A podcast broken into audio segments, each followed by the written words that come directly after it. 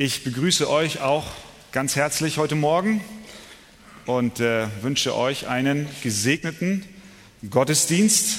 Ich möchte, bevor ich in die Predigt einsteige, noch einmal unterstreichen, ihr habt es bekommen, diesen kleinen Einleger in Arche aktuell. Wir haben am 4. Juli eine Veranstaltung im Anschluss an den Gottesdienst. Äh, der richtet sich, diese Veranstaltung richtet sich insbesondere an die Mitglieder der Arche. Und wie ihr gesehen habt, haben wir vor, ab dem Herbst so eine kleine Workshop-Serie einzurichten.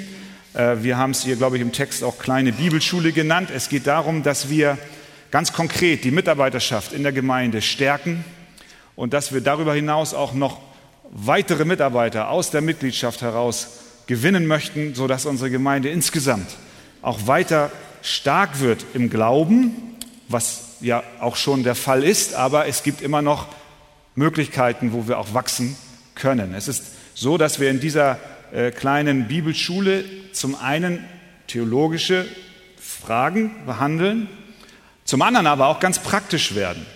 Zum Beispiel heute das Thema der Predigt ähm, heißt, er muss wachsen.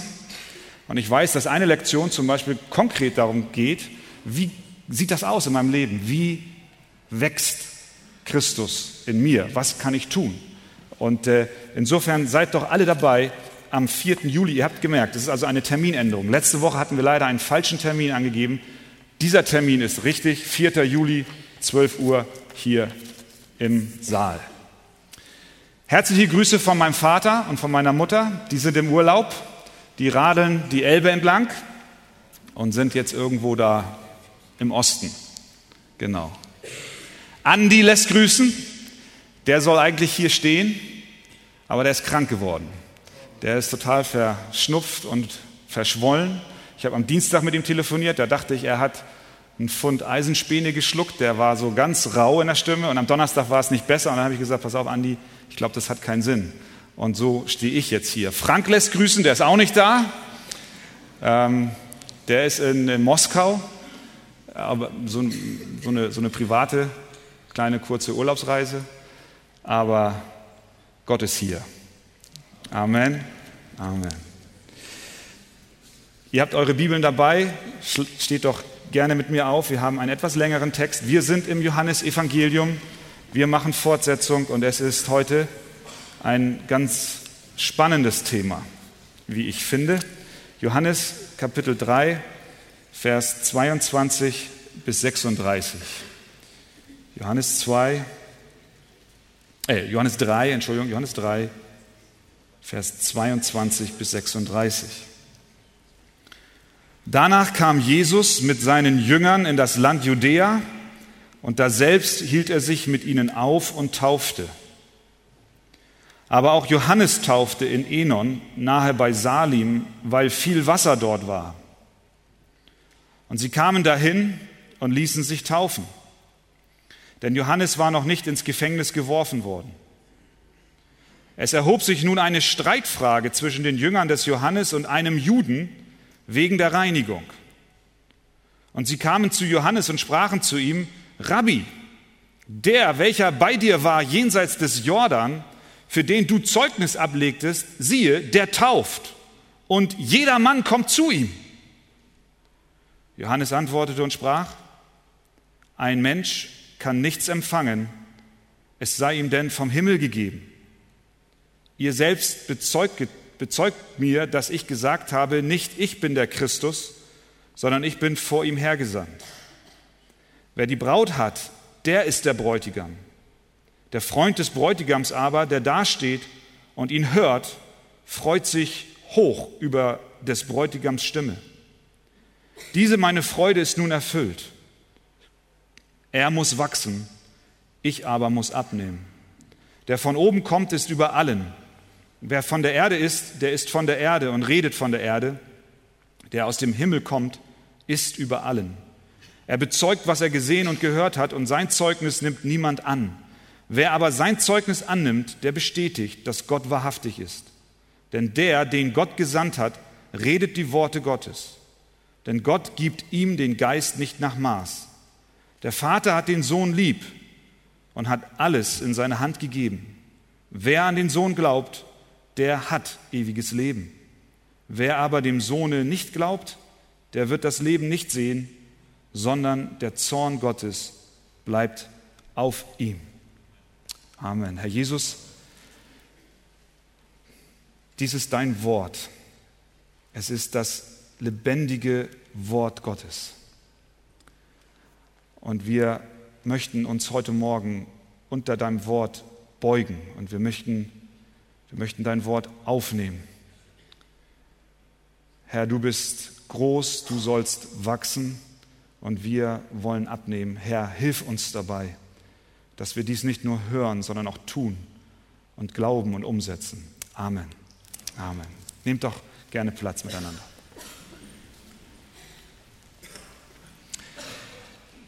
Jesus hatte seine Unterhaltung mit Nikodemus beendet. Wir erinnern uns daran, in äh, Kapitel 3 zu Beginn, da kommt Nikodemus, Oberst, ein Oberster der Juden, zu Jesus und fragt ihn ein paar, stellt ihn ein paar Fragen. Und Jesus erklärt ihm, was es bedeutet, von neuem geboren zu werden. Und sie unterhalten sich. Und diese Unterhaltung ist nun abgeschlossen. Und unser Abschnitt erklärt uns, dass Jesus dann in das Land Judäa gegangen ist. Das heißt, er hat die Stadt Jerusalem verlassen, wo er vorher war, und geht in das Land Judäa, in die, aufs Land, können wir sagen, aufs Land. Er geht aufs Land. Und er fängt an zu taufen, beziehungsweise seine Jünger fangen an zu taufen. Johannes 4, Vers 2, ein paar Verse weiter, macht deutlich, dass Jesus nicht selbst taufte, sondern seine Jünger. Jerusalem, Jesus in Judäa tauft. Zur gleichen Zeit befindet sich Johannes der Täufer in etwa in der Gegend, wo wir ihn schon in Kapitel 1 und 2 gesehen haben, nämlich weiter nördlich. Jesus ist im Süden ein bisschen und Johannes weiter im Norden. Und er tauft auch. Johannes tauft auch. Er tauft die Menschen. Vers 25 berichtet uns nun, dass ein Streit entstand. Ein Streit zwischen den Jüngern des Johannes und einem Juden über die Reinigungssitten. Da ging es jetzt nicht darum, wie man das Foyer putzt oder so oder welches Deo das Beste ist. Das war nicht das Thema. Es ging um Reinigungssitten, von denen wir schon gehört haben bei der Hochzeit zu Kana. Könnt ihr euch erinnern? Da waren die Krüge und Jesus sagt, füllt die Krüge mit Wasser. Was waren das für Krüge? Die waren bestimmt für die, für die Reinigung. Und wir haben darüber gesprochen vor einigen Sonntagen, dass Jesus damit etwas sagt. Es war nämlich so, dass die Juden von den Alten gehört haben, wie man sich reinigen soll. Und es war eine rituelle Reinigung. Es war nicht nur eine äußerliche, sondern sie meinten und hofften damit auch irgendwie ihr Herz reinigen zu können. Sie wuschen sich sehr gründlich die Hände, nicht nur die Hände, sondern auch die Stühle und die Becher und alles, was sie sonst so hatten, die Bänke. Und sie befolgten das sehr genau. Und einmal, da sehen die Juden, wie die Jünger Jesu dieses Ritual nicht befolgten und sie stellen Jesus zur Rede und sagen, was machen deine Jünger da? Die handeln nicht so, wie es die Alten überliefert haben, wie die Reinigungssitte es uns eigentlich sagt. Und Jesus kommt auf der Hochzeit zu Kana sagt, füllt diese Krüge, die eigentlich für die Reinigung zuständig sind, mit Wasser. Und er, er verwandelt das Wasser in diesen Krügen in Wein, ein, Blut, ein Bild auf sein Blut. Er will sagen, die Reinigungssitten sind ein für alle Mal vorbei. Die Reinigung erfolgt durch mein Blut.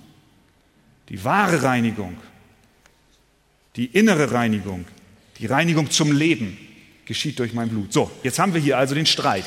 Die Jünger des Johannes streiten sich mit einem Juden eben über dieses Thema. Wir wissen nicht, wie dieser Streit weiterging. Wir wissen auch nicht genau, worüber sie sich gestritten haben. Vielleicht haben die Jünger des Johannes eben diese zeremonielle Reinigung in Frage gestellt, wird nicht klar, scheint auch jetzt nicht der Punkt zu sein. Was aber deutlich wird, ist, dass aus diesem Streit heraus die Jünger des Johannes zu Johannes laufen. Und Wir spüren in dem, was sie sagen, Vers 26, dass sie sehr unzufrieden sind. Höchst unzufrieden. Denn, was sagen sie? Sie sagen zu Johannes, Rabbi, der, welcher bei dir war, jenseits des Jordan, für den du Zeugnis abgelegt hast, siehe, der tauft. Und jedermann kommt zu ihm. Interessant ist, was sie da eigentlich sagen. Hört mal auf, auf ihren Wortlaut.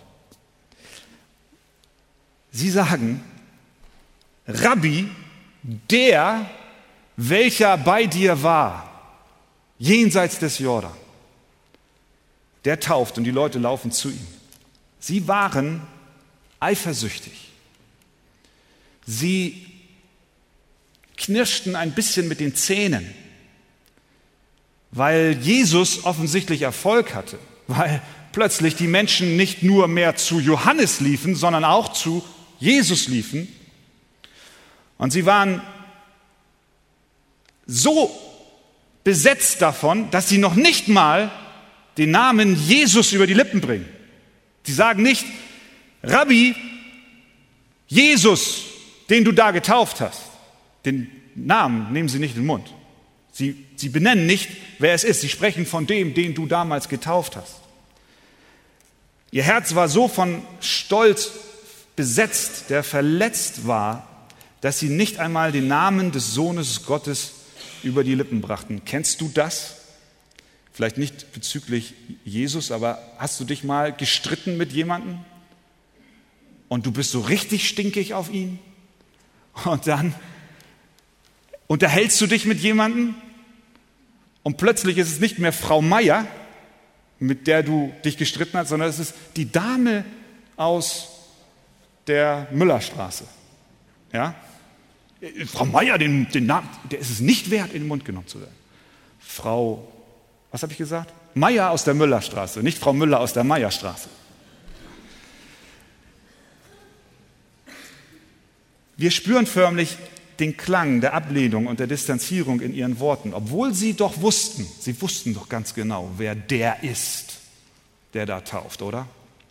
Sie haben doch, sie haben doch gehört, wie Johannes sagte, als er Jesus auf, sie, auf, auf ihn zukommen sah, siehe, das ist das Lamm Gottes, das der Welt Sünde trägt. Sie waren dabei, als Johannes bezeugte, dieser ist Gottes Sohn. Und jetzt ignorierten sie den Namen des Sohnes Gottes, weil sie plötzlich in Jesus eine Konkurrenz sahen für ihren Meister und nicht zuletzt auch für sich selbst. Denn wenn ihr Meister Johannes in den Hintergrund tritt, dann bedeutet das auch für sie, sie müssen auch in den Hintergrund treten.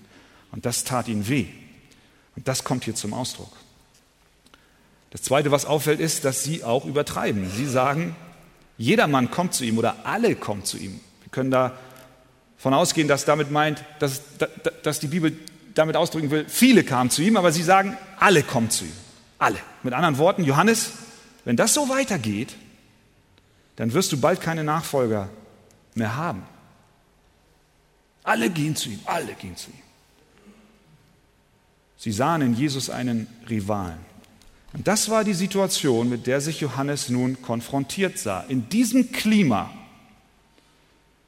der Verärgerung und in diesem Klima der Rivalität kommen die jetzt so auf ihn zu und, und sagen, Rabbi, was, was, was sagst du dazu? Und jetzt wird es interessant. Es war vorher schon interessant, aber jetzt wird es richtig interessant. In diesem Umfeld lässt Johannes nicht von dem Ziel seiner Berufung ab. Er war als ein Wegbereiter auserwählt und berufen worden. Und das galt für ihn auch in der Stunde der Kritik die ja dadurch sichtbar wurde. Es galt für ihn auch in der Stunde der Versuchung, als seine eigenen Jünger ihn eigentlich versuchen und sagen, Mensch Rabbi, meinst du nicht, dass das ein bisschen viel ist? Haben wir nicht auch und du nicht auch ein wenig Ehre verdient. Das Erste, was wir aus dem dann folgenden Texten erkennen, ist, dass das Ziel eines Gläubigen, nicht nur das Ziel von Johannes dem Täufer, sondern das Ziel von dir heute Morgen, der du ein Kind Gottes bist und von mir, unser Ziel soll sein, dass wir Jesus verherrlichen mit allem, was wir sind und mit allem, was wir tun. Das Ziel unseres Lebens ist die Erhöhung des Sohnes Gottes. Und Johannes ist sehr konsequent. Vers 28, das ist seine Reaktion auf seine Jünger. Er sagt in Vers 28, nicht ich bin der Christus, sondern ich bin vor ihm hergesandt.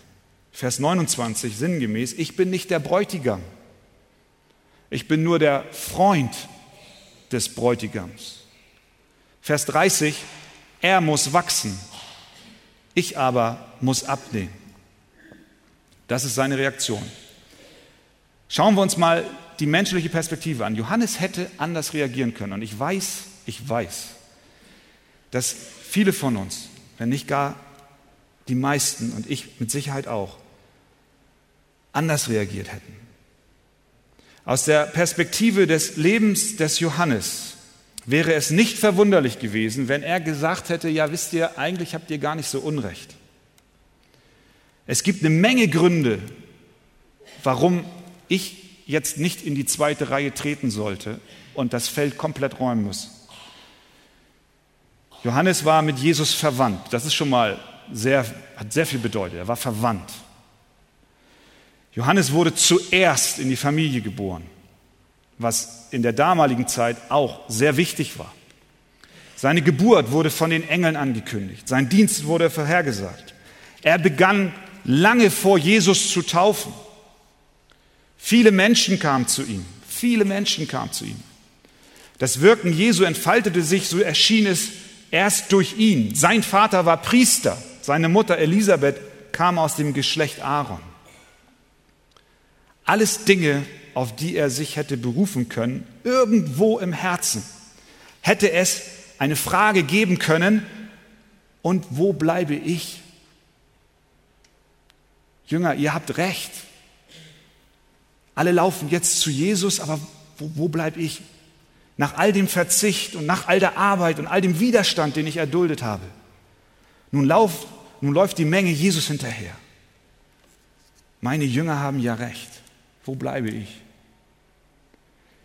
Ich weiß nicht, ob ihr euch an Heidi, Heide Simonis erinnert. Kennt ihr die? Äh, ehemalige Ministerpräsidentin von Schleswig-Holstein.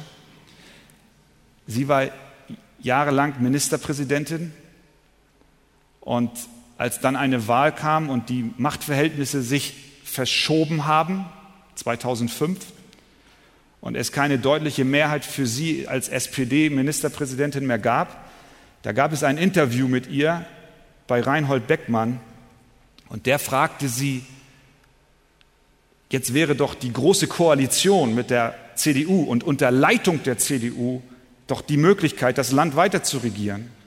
Und ihre Antwort war, und wo bleibe ich dabei? Ich möchte jetzt mit keiner Silbe diese Frau in irgendeine Weise in irgendeine Ecke stellen. Was ich glaube aber ist, was sie dort ausgedrückt hat, ist das, was wir alle kennen, oder? Wo bleibe ich? Hast du das schon mal gedacht über dich? Wo bleibe ich denn eigentlich? wenn sich das so und so entwickelt? Wenn der Dienst sich in der Gemeinde so und so entwickelt, wo bleibe ich denn dann? Wenn der oder die oder jener oder sonst wer eingesetzt wird, ja, wo, wo, wo, wo bleibe ich?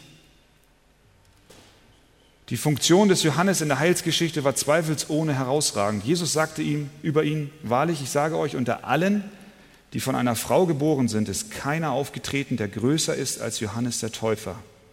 Und nun tritt Jesus auf und Johannes wird in den Schatten gestellt. Dieser Erfolg Jesu wird ihm zumindest seine Karriere kosten. Einige seiner besten Jünger haben ihn bereits verlassen, wie wir in 1.37 gelesen haben. Seine Popularität nahm ab. Schließlich kostete ihn sein demütiger Dienst das Leben. Trotz allem wusste er, was seine Aufgabe war und wer ihn dazu berufen hat. Er wusste, dass Jesus der Sohn Gottes ist und dass alle Versuche, die Aufmerksamkeit auf ihn selbst zu lenken, zum Scheitern verurteilt gewesen wären. Ihm war klar, dass er die wahre Erfüllung nur darin findet, Jesus alle Ehre zu geben.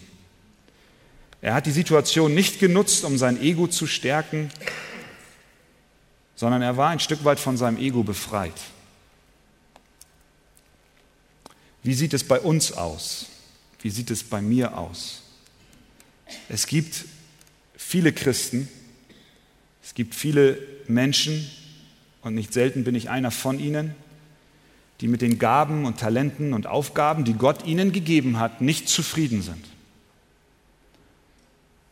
Vielleicht kennst du das auch und vielleicht kämpfst du gerade in diesem Augenblick und in der letzten Woche damit, dass du denkst, wäre ich doch so wie der, wäre ich doch so wie die. Wir hadern mit dem, was Gott uns gegeben hat. Unser Herz schreit nach mehr Anerkennung, und wir sagen, Jesus muss zunehmen, aber wir wollen nicht so ganz abnehmen. Du möchtest jemand anderes sein und manchmal auch woanders sein. Was sagt Johannes in Vers 27 als Antwort darauf? Ein Mensch kann sich nichts nehmen, es sei denn, es ist ihm vom Himmel gegeben. Er sagt, dass er absolut im Frieden mit der Vorhersehung und Fürsorge Gottes in seinem Leben ist, auch wenn ich jetzt abnehme, auch wenn der Messias jetzt zunimmt, dann ist das gut so. Er ist im Reinen mit dem, wie Gott ihn geschaffen und wozu er ihn befähigt und wozu er ihn auch berufen hat. Er nahm die Rolle, die Gott ihm gegeben hat, an. Nicht nur als es bergauf ging und alles Volk zu ihm lief, sondern auch als es in Anführungszeichen aus menschlicher Perspektive bergab ging, so wie die Jünger es wahrgenommen haben, und die Leute nicht mehr so zu ihm kamen, sondern vielmehr zu Jesus liefen. Als seine Bekanntheit groß wurde, nahm er es an, und als seine Bekanntheit abnahm, nahm er es an. Als seine Popularität abnahm, blieb er dabei, Jesus alle Ehre zu geben und seine Rolle und Funktion dankbar aus des Vaters Hand zu nehmen. Er hat erkannt, dass es kaum etwas Schlimmeres gibt, als ständig jemand anderes sein zu wollen. Es ist furchtbar, permanent das Haus des Nachbarn haben zu wollen, weil es viel größer und schöner ist. Es ist schlimm, ständig dem Gedanken zu folgen, dass das Gehalt des Kollegen begehrenswerter ist. Es ist lähmend, immer die Arbeitsstelle, den Applaus, das Prestige des anderen zu wünschen. Egal, ob es aufwärts oder abwärts geht, die Ehre und der Ruhm gehört allein Jesus. Und ich glaube, das dürfen wir mitnehmen heute Morgen, auch in der Lage, in der wir sind. Wir vergleichen uns sehr, sehr viel mit anderen. Das ist, was die Jünger des Johannes machten. Sie verglichen Johannes mit Jesus. Erstmal vergleicht, äh, hinkt der Vergleich sowieso. Aber es ist eine Wahrheit darin und ich kenne mich zu gut. Und ich kann mir vorstellen, dass es euch ähnlich geht. Wir schauen immer und kategorisieren uns ein, indem wir schauen, wer ist über mir und wer ist unter mir. Indem wir das tun, egal ob wir erkennen, wir sind besser oder wir sind schlechter, wir, wir betreiben immer Götzendienst, wenn wir uns vergleichen. Immer. Denn in dem Moment, wo du erkennst, dass jemand besser ist als du, begehrst du das und betest das an, was er, was er hat. Und in dem Moment, wo, wo du niedriger bist als er oder höher, höher bist als er, betest du dich an und sagst, siehst du, ich bin besser. Kennst du das Gefühl, dich ständig mit anderen zu vergleichen? Wir werden darin nicht glücklich. Wir sind ständig auf der Suche und wollen uns im Vergleich mit anderen behaupten. Johannes holt seine Jünger auf den Boden der Realität zurück. Er sagt, ein Mensch kann sich nichts nehmen, es sei denn, es ist ihm vom Himmel gegeben. Wer, ihr lieben Jünger, denkt ihr denn, dass ich bin, als dass ich mich beklagen würde über meinen Abgang? Wie könnte ich mich so wichtig nehmen, dass ich mich in Konkurrenz zu dem Messias sehe? Die Lektion, die wir lernen, lautet, er muss zunehmen, ich aber muss abnehmen. Das ist etwas, was in unserer heutigen Welt überhaupt nicht gepredigt wird. Das wird niemandem beigebracht. Weder im Kindergarten, noch in der Schule, noch an der Universität, noch auf der Arbeitsstelle, egal wo du bist. Genau das ist komplett entgegengesetzt zu dem, was die Bibel, was die Welt uns lehrt. Jesus hat gesagt, der Größte unter euch soll euer Diener sein. Christus muss zunehmen. Georg Müller, der bekannte China-Missionar, der Begründer der China-Inland-Mission, wurde einmal eingeladen, in Australien zu predigen vor einer bekannten Versammlung in einer Kirche und er wurde begrüßt und willkommen geheißen von dem Leiter der Versammlung und er sagte, wir begrüßen unseren berühmten Freund Hudson Taylor. Und Hudson Taylor stand ein, zwei Sekunden ganz still da und es wurde über ihn gesagt, es schien, als ob das Licht Gottes von seinem Gesicht leuchtete. Und Taylor sagte, liebe Freunde, ich bin ein geringer Diener eines berühmten Meisters.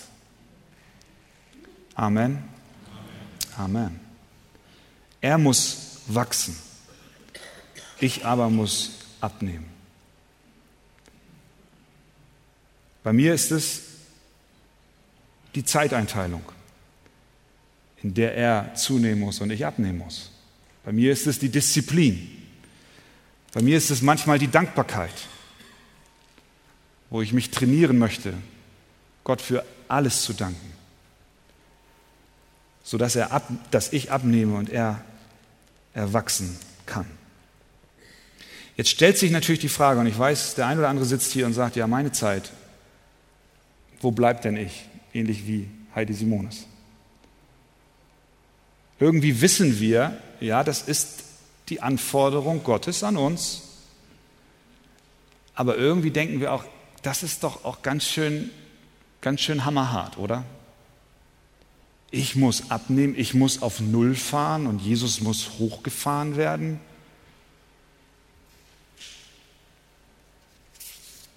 Leiden wir nicht Mangel, wenn wir uns so zurücknehmen?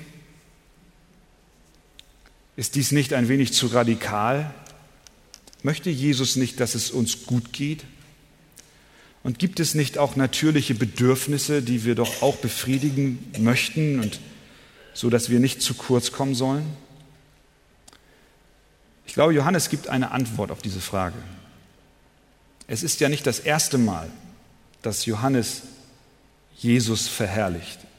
In Kapitel 1, Vers 8, da heißt es, er ist nicht das Licht, sondern er zeugte von dem Licht. 1,20, dort sagt er, ich bin nicht der Christus. 1,21, ich bin nicht Elia, ich bin nicht der Prophet.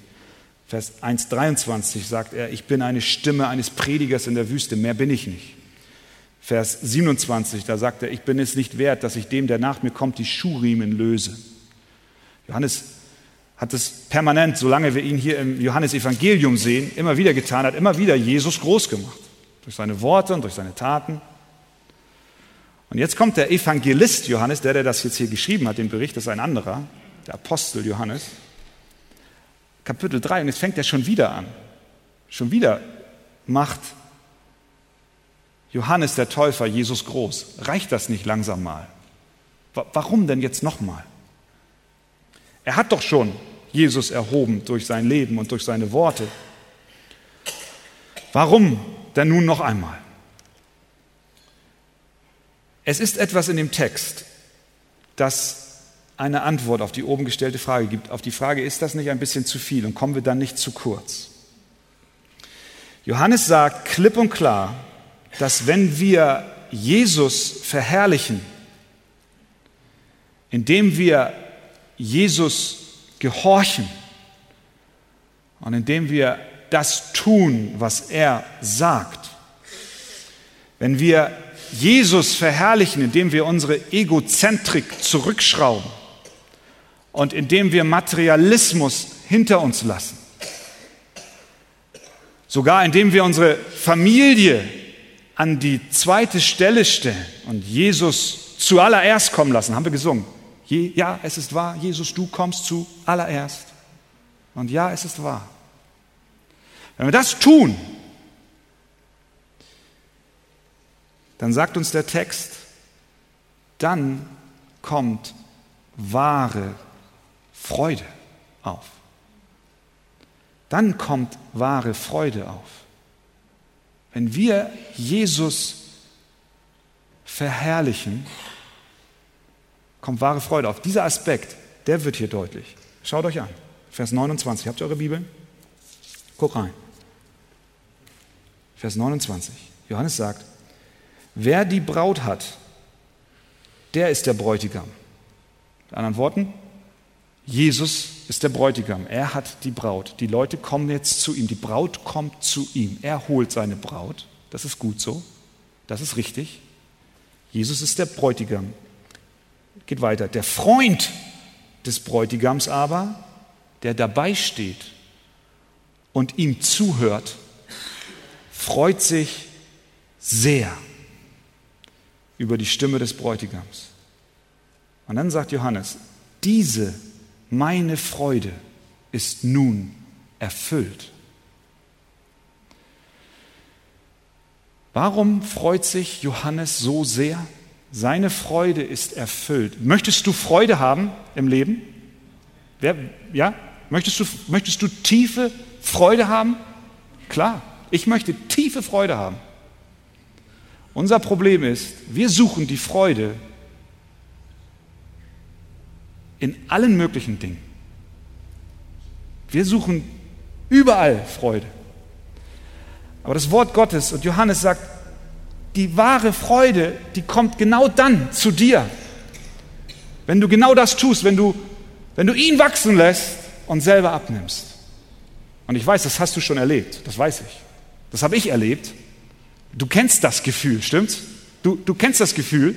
Nicht selten hast du gedient beim Frauenfrühstück, hast vielleicht vorbereitet, bis morgens aufgestanden und hast alles gemacht, hast dich selbst zurückgenommen und er, ihn hast du groß gemacht. Und wenn, wenn dich jemand fragt, dann sagst du, es hat, mir, es hat mir Freude gemacht, oder?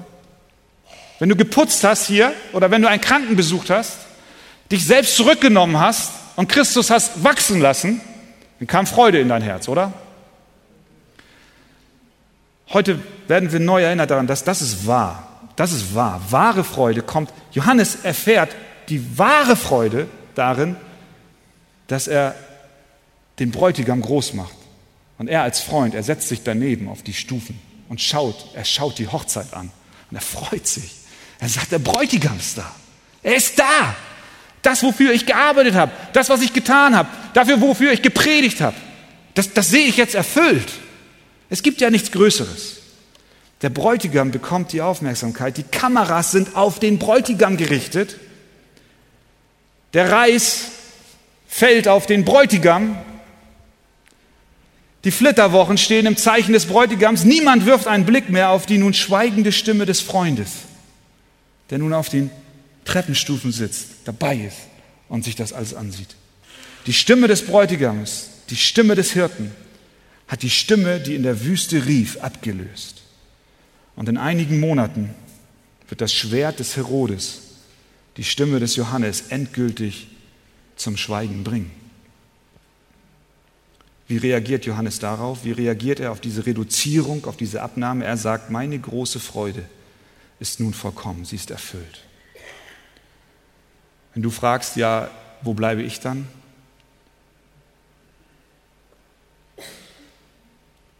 Die Antwort ist, genau darin findest du Erfüllung, indem du abnimmst und indem du Christus groß machst, was immer das bei dir bedeutet. Du weißt es selber ganz genau. Und ich glaube daran, dass der Geist Gottes auch wirkt, gerade in diesem Augenblick, und dich auch vielleicht überführt von dem einen oder anderen, was für dich wichtiger ist als für Christus. Ich sage nicht, dass wenn du auf einer Arbeitsstelle bist und du über die Maßen gefordert bist, dass du nicht auch nach einer anderen Stelle suchen darfst. Darum geht es nicht.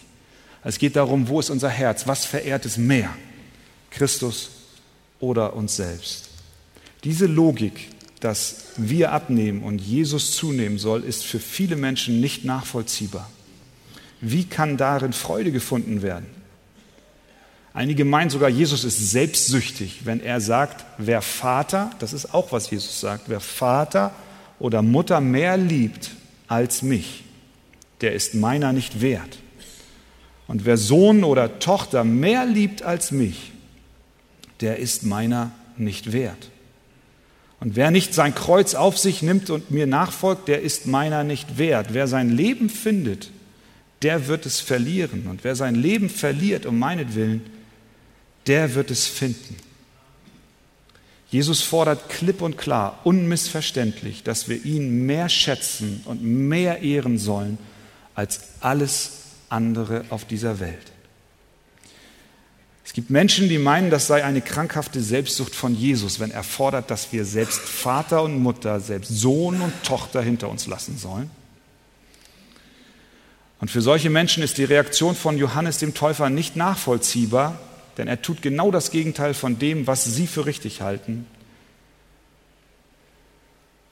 Aber Johannes sagt, dies ist meine Freude, sie ist nun erfüllt. Er muss wachsen, ich muss abnehmen. Wenn Jesus in der Welt größer wird und ich kleiner werde, dann wächst meine Freude. Und wenn das der Plan Gottes ist, dass dann seine Freude wächst, unsere Freude wächst, wenn wir ihn verherrlichen, dann ist Jesus nicht selbstsüchtig, sondern dann ist das Ausdruck von Liebe.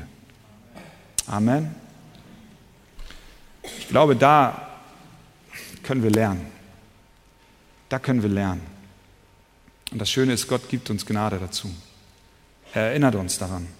Er hilft uns, dass wir im Alltag, in diesen kleinen Dingen, uns fragen, ist jetzt Jesus an erster Stelle oder ist es doch mein eigener Wunsch, dass ich jetzt meine Ruhe haben will?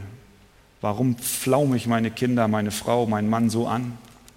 Ist Jesus jetzt an erster Stelle oder ist es mein Egoismus? Mein angebliches Recht auf Ruhe, was immer sonst noch uns so bewegt. Die Bibel ist Christuszentriert und nicht menschenzentriert. Christus kommt zuallererst. Der Hochzeit zu Kana war das auch so, als die Diener taten, was Jesus sagte, als sie ihn ehrten, da wurden sie gesegnet. Es wurde aus Wasser Wein. Und wenn wir Jesus an die erste Stelle setzen, dann lernen wir, kommt Freude auf. Freude in unserem Leben. Zum Schluss, es gibt so viele Dinge hier in diesem Abschnitt, über die wir jetzt nicht reden können, weil die Zeit nicht reicht. Aber der Vers 36 ist ein Vers, über den wir nicht hinweggehen dürfen. Wer an den Sohn glaubt, der hat ewiges Leben. Wer aber dem Sohn nicht glaubt, der wird das Leben nicht sehen, sondern der Zorn Gottes bleibt auf ihm. Es hat Konsequenzen, wenn wir Nein sagen zu Jesus. Es hat Konsequenzen. Manchmal wird das Evangelium relativ kompliziert dargestellt und nicht für jeden ist es nachvollziehbar und manchmal verliert man sich in mancherlei Winkeln und Ecken. Aber ich glaube, dieser Vers, der bricht es ganz, ganz einfach herunter. Wer an den Sohn glaubt, der hat das ewige Leben. Glaubst du an den Sohn? Amen. Weißt du, was du dann hast? Du hast das ewige Leben. Nicht irgendein Leben, du hast Leben, was ewig ist. Wenn du an den Sohn glaubst, hast du Leben, was in Fülle gelebt werden darf. Wenn du an den Sohn glaubst, wirst du nicht zu Schanden werden. Wenn du an den Sohn glaubst, dann ist der Zorn Gottes nicht mehr über dir. Wenn du an den Sohn Gottes glaubst, dann wirst du in Ewigkeit mit Christus sein. Wir werden uns sehen. Wir werden uns treffen. Wenn wir uns heute das letzte Mal hier auf der Erde sehen und du bist ein Kind Gottes, dann sehen wir uns wieder. Wir haben eine Ewigkeit lang Zeit, uns zu treffen, uns miteinander zu unterhalten. Darüber darfst du dich freuen. Wer an den Sohn, so einfach ist, wer an den Sohn glaubt, hat das ewige Leben. Und wenn du jetzt hier sitzt und sagst, ich bin mir nicht so sicher, ob wir uns treffen werden im Himmel, und ich weiß, hier sind viele unter uns. Viele sind hier in diesem Raum. Sie wissen es nicht. Du sitzt hier vielleicht weißt du es sogar, dass du nicht dabei bist. Das Evangelium ist so einfach. Wer an den Sohn glaubt, hat das ewige Leben. Der Satz geht weiter. Wer nicht an den Sohn glaubt, der wird das Leben nicht sehen, sondern der Zorn Gottes bleibt auf ihm. Wenn du Jesus nicht glaubst, wenn du ihm nicht vertraust, wenn du ihm nicht folgst, wenn du keine lebendige Beziehung zu ihm hast, dann bleibt der Zorn Gottes auf dir. Es heißt nicht, dann kommt er auf dir, dann wird er kommen, sondern er bleibt auf dir. Der Zorn Gottes ist schon auf dir. Der Zorn Gottes ist auf dir und er bleibt auf dir, er bleibt für immer auf dir. Wenn du stirbst, wird der Zorn Gottes auf dir sein. Wenn deine Seele den leiblichen Tod übersteht, und sie wird überstehen, dann wird der Zorn Gottes auf dir sein. Wenn dein Leib am jüngsten Tag aufersteht und mit deiner Seele wieder vereint wird, dann wird der Zorn Gottes auf dir sein. Und der Zorn Gottes wird von Ewigkeit zu Ewigkeit auf dir sein.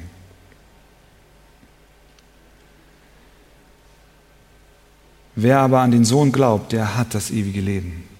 Deswegen meine, mein, mein herzlicher Appell. Glaube an den Sohn Gottes. Komm hier nicht rein, Sonntag für Sonntag und schau dir das an und tu so, als wenn du dazugehörst. Glaube an den Sohn Gottes, sonst bleibt der Zorn Gottes auf dir in Ewigkeit. Aber Gott ruft dich, er ruft dich. Darin muss er wachsen. Er muss wachsen in deinem Leben. Du musst, du musst abnehmen. Gott helfe uns allen dabei. Gott helfe mir, Gott helfe uns, dass das Realität wird, dass wir uns in den Hintergrund begeben und sagen, Jesus, du kommst zuallererst. Amen.